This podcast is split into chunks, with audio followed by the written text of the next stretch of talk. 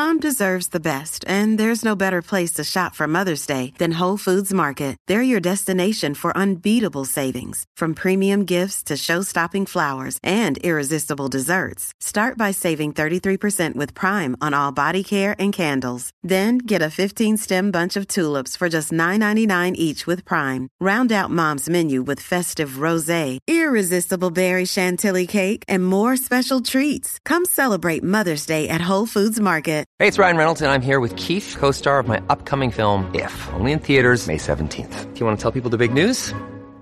All right, I'll do. Sign up now and you'll get unlimited for $15 a month and six months of Paramount Plus Essential Plan on us. Mintmobile.com slash switch. Upfront payment of $45 equivalent to $15 per month. Unlimited over 40 gigabytes per month. Face lower speeds. Videos at 480p. Active Mint customers by 531.24 get six months of Paramount Plus Essential Plan. Auto renews after six months. Offer ends May 31st, 2024. Separate Paramount Plus registration required. Terms and conditions apply if rated PG.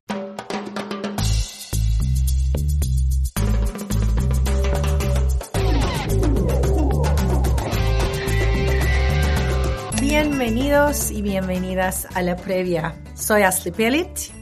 Y yo soy Boris Garner. Bienvenidos al primer episodio de 2024, 2024 de nuestro podcast en español. Eh, ¿Cómo estás, Boris? Bien, aquí volviendo. Eh, como seguramente nos podrán oír, estamos todos eh, enfermos y under the weather. Creo que es eh, lo he visto ya mucha gente, yo creo que estas vacaciones estuvieron muy fuertes con temas de virus, gripas, COVID, de todo, así que hay que, hay que coger un fuerza para, para arrancar. De verdad que sí, nosotros estábamos en Barcelona con mi familia y dije, si no me enfermo acá, no voy a enfermar nunca en mi vida. Todo el mundo estaba tosiendo en los museos y con catarro, con gripe, como decís, a lo mejor COVID, pero bueno, llegamos hasta acá y caímos enfermos en el momento que volvimos. Y, pero bueno, ojalá que este onda de viruses termine rápido y, y empezamos el año en un, con más oxígeno que ahora me falta, me parece. Sí. Eh, ¿Qué año nos espera, no? Es un año lleno de torneos, olimpiadas, eh, Copa América, viajes, euros. euros. No sé cómo sí. vamos a poder como llegar al verano con todo esto. Me imagino que vos vas a estar súper ocupado también con viajes. El calendario, el calendario súper lleno con eventos deportivos, yo creo que muy, muy importantes. Eh, y sobre todo que si miras no solo a, a, lo que se viene en el 2024, pero lo que ya está planeado para el 2025, 26, etcétera, los próximos tres años yo creo que seguirán siendo los años de, de eventos deportivos grandes, ¿no? Y, sí. y del punto de vista de, de negocios, también este va a ser un año muy movido, se vienen varios... Eh, eh, derechos grandes e importantes a nivel global que, que, van a dictar mucho cuál es el estado de, eh, del negocio del deporte y de las compañías de medios realmente. Viene el deal de la NBA, sí. tan esperado. Eh, se viene el deal de, de los College Football Playoffs, NCAA, UFC, eh, de otro lado, empezarán las conversaciones y un poco a tomar la temperatura con Fórmula 1. Eh, Serie A tiene varios derechos a nivel global en el mercado. Bueno, yo creo que va a estar, va a estar muy, muy movido. Sí, totalmente. Y además de eso, eh, vamos a ver si, si vamos a ver otras ventas de clubes o minority stakes, acquisitions. M&As, así que 2024, eh, bueno, terminamos 2023 eh, con mucha acción el día de, de Navidad con eh, Manchester United, han finalizaron al final la venta de 25% de, del club a Sir uh, Jim, Radcliffe, Jim Radcliffe y de ahí me parece que tenemos una, un gran año para, para el negocio del deporte.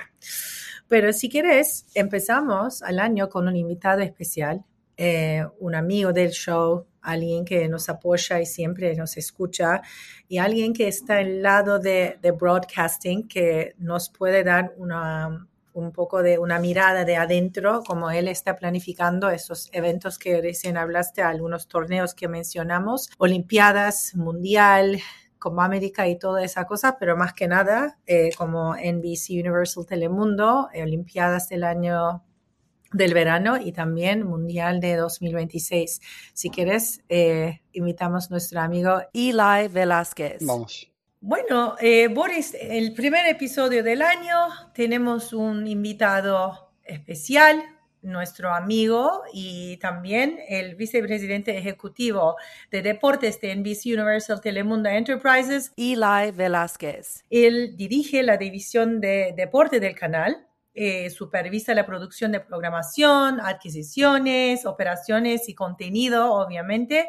También es responsable de la gestión y ejecución de la cobertura de eventos importantes, como en español, como el Mundial, Olimpiadas, eh, Sunday Night Football de NFL, y también de los partidos de la USWNT y USMNT.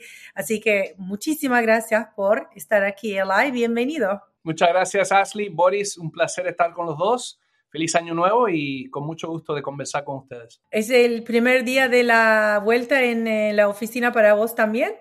Sí, sí, la primera, el primer día de regreso, este, después de un descanso de, un par de semanas, este, donde honestamente no hubo mucho descanso porque los deportes siempre están eh, presentes, ¿no? Especialmente durante esta época de, Navidad y de Año Nuevo, con partidos importantes y mucha noticia alrededor del deporte. Así que, aunque no me pudo desconectar completamente de los deportes, sí pude conseguir tiempo para descansar. Muy bien, porque viniste una, digamos, unos 14, 15 meses intensos, ¿no? Eh, arrancaste una cobertura increíble, digamos, muy interesante en Qatar con Mundial de 2022 y de ahí, obviamente, todos los otras coberturas que haces, pero llegas a Australia, Nueva Zelanda, otra experiencia totalmente diferente a Qatar. Y cuando estás pensando en esas dos experiencias, eh, ¿cuáles son algunas conclusiones, aprendizajes que tuviste y cómo los vas a usar eh, planificando el gran eh, evento de nuestra vida, el Mundial de 2026.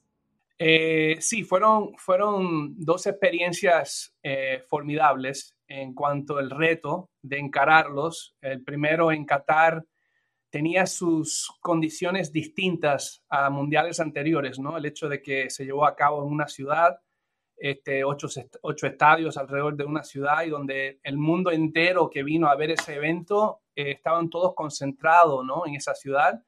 Eh, eso representaba sus retos logísticas y, y también de, de, planificación, pero lo hicimos bien. Creo que la, la visión o la idea siempre fue de transportar a nuestra audiencia a un país eh, no muy conocido de muchos de ellos y tratar de que ellos se sintieran integrados ¿no? con nosotros en esa experiencia. Y creo que lo logramos con el estudio que pusimos en el, en el. Y también creo que la inversión que hicimos en los expertos eh, y en las voces diversas que traemos a, las transmisiones, yo creo que eso también ayudó mucho a que la gente le, gustara eh, eh, la cobertura. Y luego, en paralelo, ya estábamos planificando el Mundial de Mujeres de Australia y Nueva Zelanda porque solamente habían siete meses entre los dos eventos, así que también un reto interesante. Y aquí nos representó un cambio de, reto, ¿no? Dos países separados por, tres horas y media de, vuelo eh, y donde había que seguir este, al equipo de Estados Unidos en Nueva Zelanda mientras le dábamos la importancia y el auge al, evento en Sydney, donde sabíamos que iba, se iba a llevar a cabo la, la gran final, ¿no? Entonces, yo creo que en, ambos, ambos eventos hemos aprendido cosas distintas que también esos aprendizajes nos van a ayudar para Estados Unidos, porque Estados Unidos va a ser un, reto similar a Australia y Nueva Zelanda porque es mucho más amplio tener que hacerlo en Estados Unidos, Canadá y México y ver cómo eh, hacer el despliegue de nuestros recursos para esa cobertura eh, para un evento tan grande con más partidos, ¿no? nunca, nunca antes visto la cantidad de partidos, creo que son 104 partidos. También este, más equipos, o sea, va a ser algo muy interesante, pero creo que lo que logramos en Qatar de, de insertar o eh, de integrar nuestra audiencia con la cobertura, se va a poder lograr en Estados Unidos porque conocemos a Estados Unidos y México y Canadá muy bien como países y no hay que transportar a la gente quizás con el mismo reto que teníamos en Qatar, sino van a poder este, integrarse un poco más a la cobertura editorial durante ese evento. Y luego lo de Australia Nueva Zelanda nos ayudó a ver cómo logísticamente eh, repartir nuestros recursos y nuestros talentos eh, de una forma eficiente y efectiva, donde no perdimos eh, ningún momento de acción ni, ninguna de las historias que vimos durante, durante los eventos. Así que yo creo que ambos nos van a ayudar mucho para que el 26 sea especial. Y, obviamente, cuando hablamos de, de, la audiencia hispana a la que Telemundo sirve todos los días, pues el, el fútbol es el, digamos que el, el, deporte principal y por eso nos enfocamos mucho en eso, pero también vienen ustedes este verano, eh, hablo de la familia de NBCU con, con los Olímpicos, que sabemos que es el temple de deportes pues, más grande que existe eh, para la compañía. ¿Cuál es el rol de Telemundo en el cubrimiento de los Olímpicos en este verano? Bueno, eh, de verdad es un evento también eh, muy, muy importante y espectacular el, hecho de que puede básicamente unificar al mundo detrás de los deportes. Siempre los Juegos Olímpicos eh, es un evento especial para eso. En, en, nuestro, en nuestro caso, lo importante es llevarle a todos las historias de los atletas hispanos que participen en cada uno de esos eventos, no solamente el fútbol y el boxeo y los deportes que conocemos que son muy este, eh, puntos de pasión para nuestra gente, sino también el ciclismo, el tenis, el baloncesto, o sea, poder llevarles a ellos las historias de esos hispanos que son eh, aspirantes ¿no? a llegar al máximo nivel de su, de su, disciplina y llevarse una medalla a su país eh, detrás de, de, un aliento nacional que van a recibir cada uno de ellos cuando participen en ese evento. Lo vemos con la, como la responsabilidad eh, primordial nuestro, que es llevar a nuestro público toda esa acción y toda esa historia de inspiración y, de superación que estos atletas van a representar. Y yo creo que eso, Boris, nos ayuda a complementar lo que hacen nuestros colegas en inglés, porque estamos cubriendo, ¿no? A través de nuestras plataformas en ambos idiomas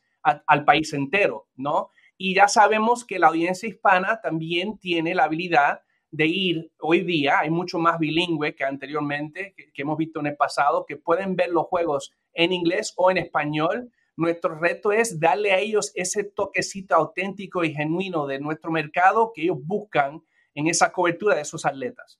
Esa parte editorial eh, es, bastante clara y poder, eh, un poco eh, resumiendo lo que dices, es poder darle al fan de los deportes hispano el acceso y la cobertura que están buscando en un solo sitio, pero a medida que, los hábitos de consumo eh, de contenidos y específicamente de deportes han cambiado, sobre todo con las generaciones más jóvenes, ¿qué planea Telemundo hacer diferente en la forma no editorial, sino de pronto de distribución en la que está cubriendo eventos como, digamos, el Mundial Femenino que acaba de pasar, o el Mundial del 26, o los Olímpicos del 24? ¿Cuáles son el, enfoque en, plataformas que le están dando?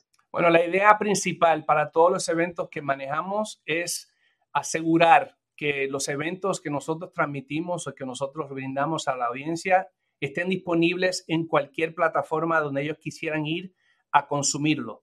Es decir, en el pasado, y bien lo sabes, había miedo, ¿no? Bueno, si, si, si pongo mucho en streaming, me va a quitar audiencia de lineal.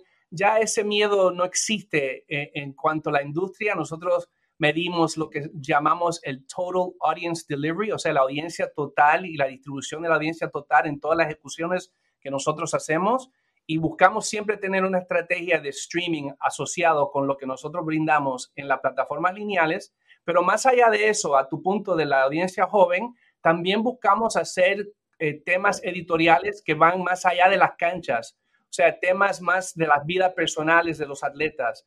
eh, conocerlos o entenderlos un poco mejor a nivel humano, más allá de lo que practican en la cancha, porque creemos que también eso inspira a que la audiencia quiere seguir a esos atletas cuando estén en la plataforma eh, o en su disciplina practicando su deporte. Entonces lo vemos como una, es un, es un trabajo eh, de, doble, de doble filo. Tenemos que buscarle la, parte humana, la parte que pueda conectar con esas audiencias jóvenes que buscan eh, poder relacionarse con esos atletas con las disciplinas que van a practicar en el momento de la verdad durante los Juegos. Porque todos quieren, me parece como más que nada de generación Z, eh, C, necesita un poco de reality TV en todo, ¿no? Como un uh, Drive to Survive type of, una mirada hacia adentro de la vida de atleta.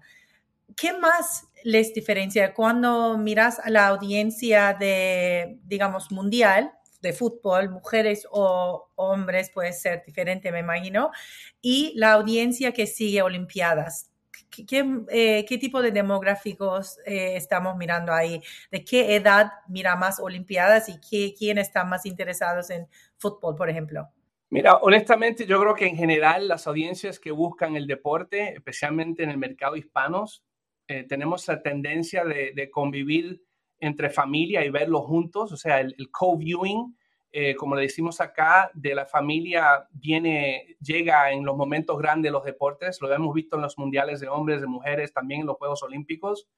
Yo trato de no enfatizar ni enfocar a los esfuerzos de los productores en tratar de acertar qué, qué demográfico va a conectar con este tipo de contenidos o este tipo de historia.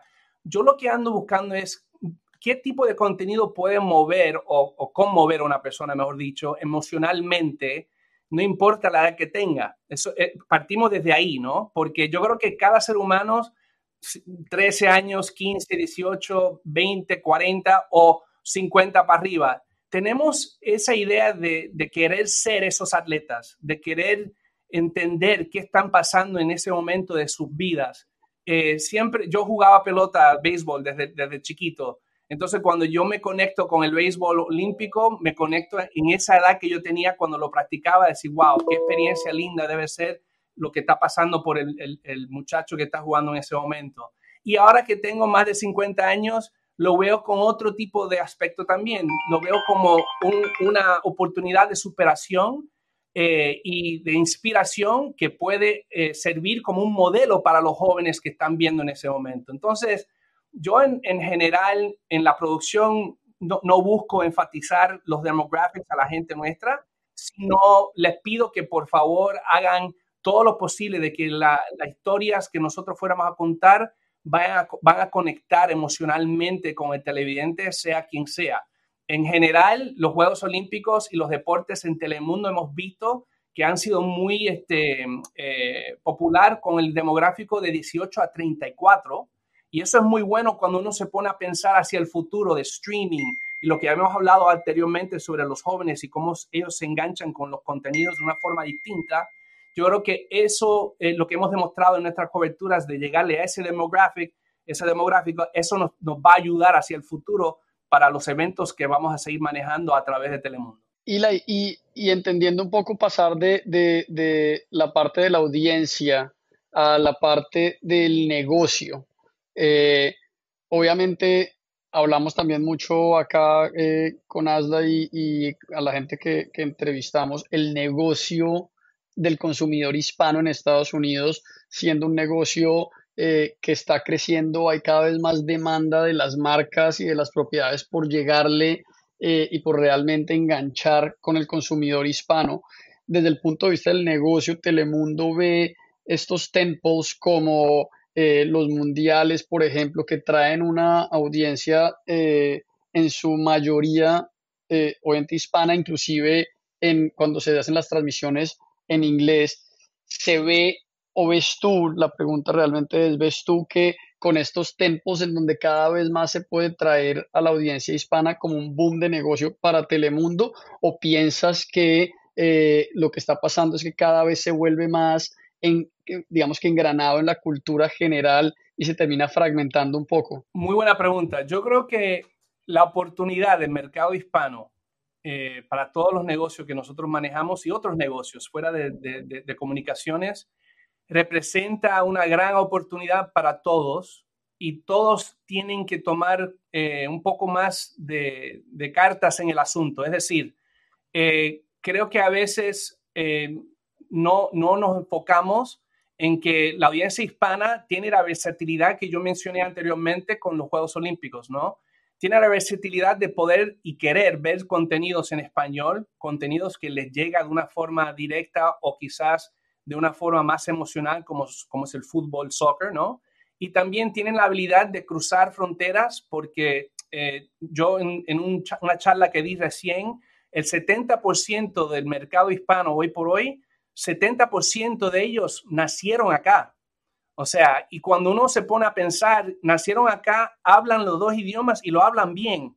Entonces, ellos pueden ir a ver la NFL, pueden ir a ver la NBA, pueden ir a ver las grandes ligas y lo pueden ver en inglés si quieren.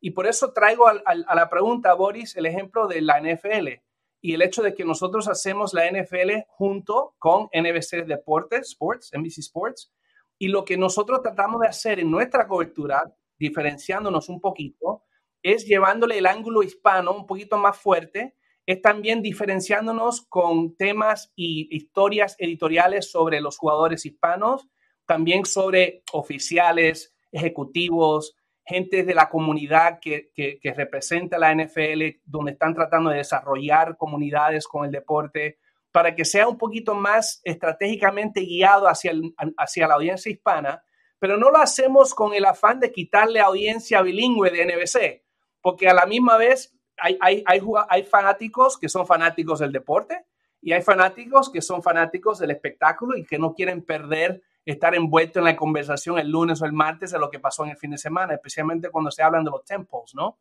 Entonces, en ese aspecto lo vemos como un win-win, o sea, ganamos los dos y creo que eh, mientras más compañías y más eh, corporaciones que tienen ese alcance a ambos mercados, en inglés y en español, dejen de verlo como algo em, distinto, sino algo que puede acumular en el, en el, éxito de la empresa o de, la cooperación, más vamos a ver este, esfuerzos de publicidad, esfuerzos de, de contenidos, esfuerzos de, apoyo hacia el mercado hispano, porque el mercado, el mercado hispano va a representar, como dije anteriormente, una oportunidad en ambos idiomas. Otra cosa que capaz que es relacion, claro. relacionado con esto, cuando miramos a la audiencia hispana, los niños que nacieron acá, eh, a las familias, obviamente tenían, crecieron acá con interés a diferentes deportes a los papás. ¿Están haciendo algún tipo de crossover entre NFL y fútbol? Porque soccer, fútbol y el fútbol americano, me imagino, en tu programación podrían también buscar a lo mejor este Venn diagram donde traes dos eh, audiencias en el mismo, ¿no? Como compartir esa emoción, este, pasión para los dos deportes.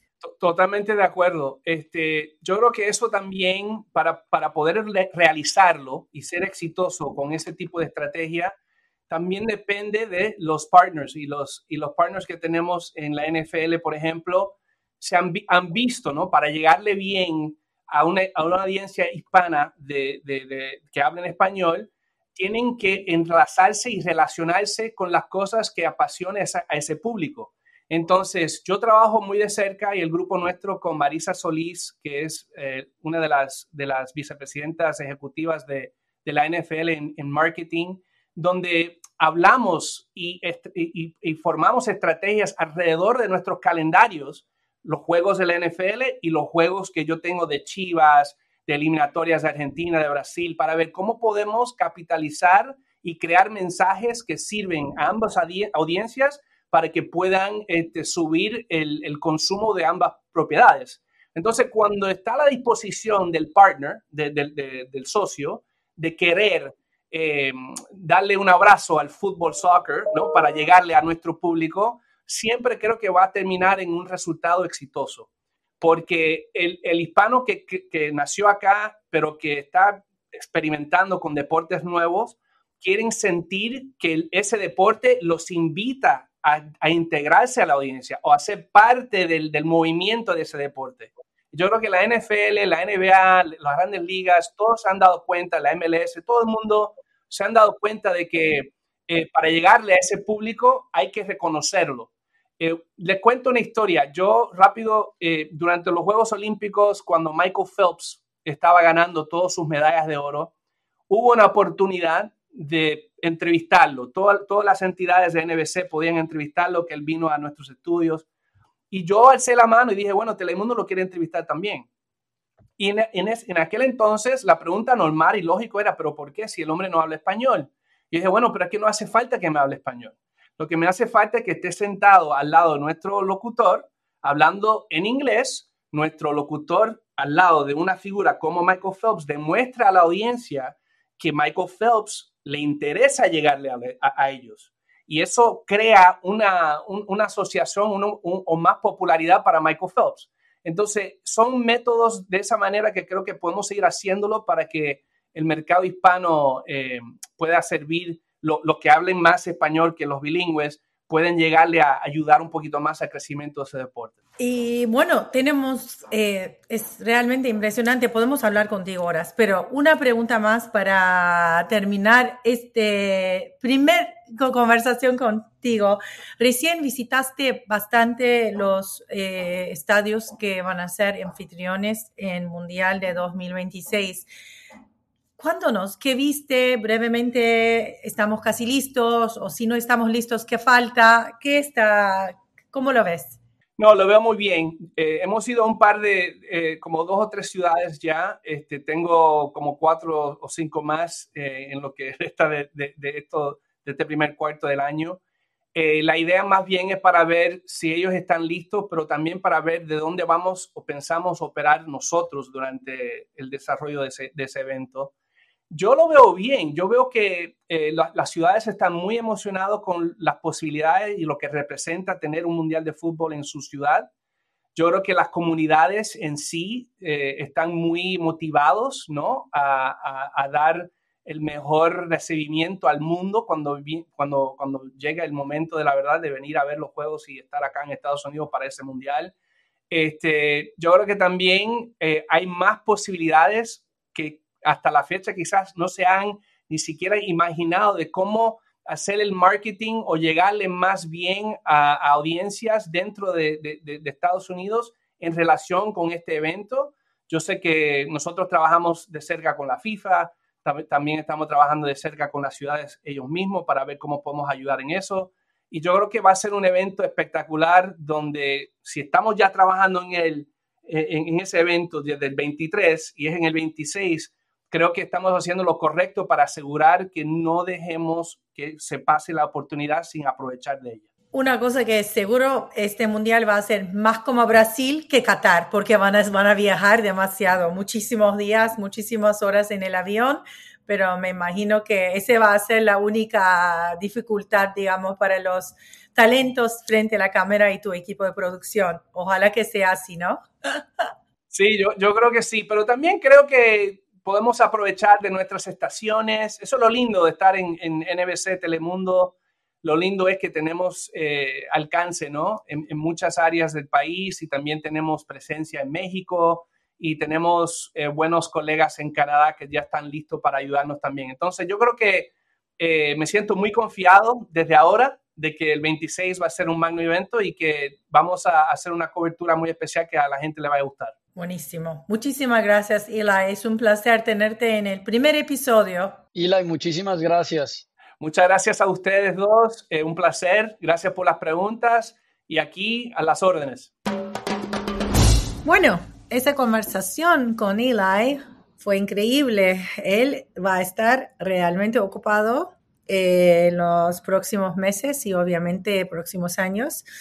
Pero bueno, yo estoy más que nada muy, muy, muy emocionada y muy em, ansiosa para ver las Olimpiadas en París. ¿Vos tenés así, tienes ese interés en Olimpiadas tanto como otros? Me encanta. Yo también. Sí, me encanta y, eh, es, es, algo que tengo en mi bucket list porque no he ido a ninguna Olimpiadas. Es un evento que me parecería muy, muy cool ir.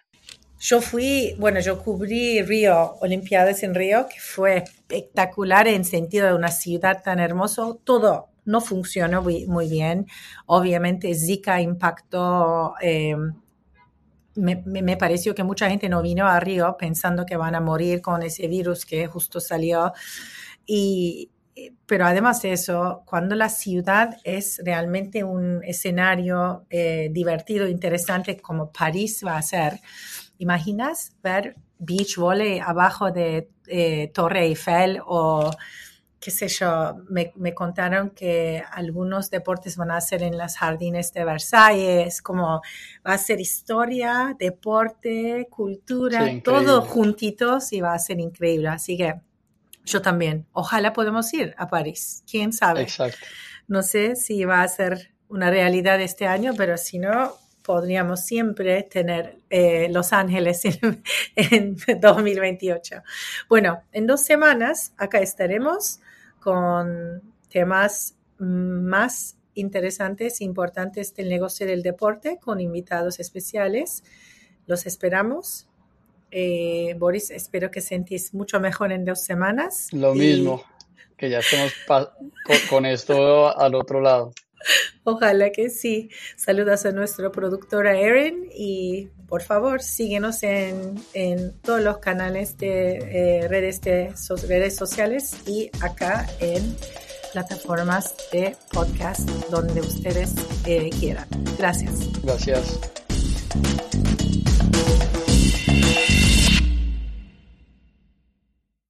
With the Lucky Land slots, you can get lucky just about anywhere. This is your captain speaking. Uh, we've got clear runway and the weather's fine, but we're just going to circle up here a while and uh, get lucky. No, no, nothing like that. It's just these cash prizes add up quick. So I suggest you sit back, keep your tray table upright, and start getting lucky. Play for free at LuckyLandSlots.com. Are you feeling lucky? No purchase necessary. Void where prohibited by law. 18 plus terms and conditions apply. See website for details.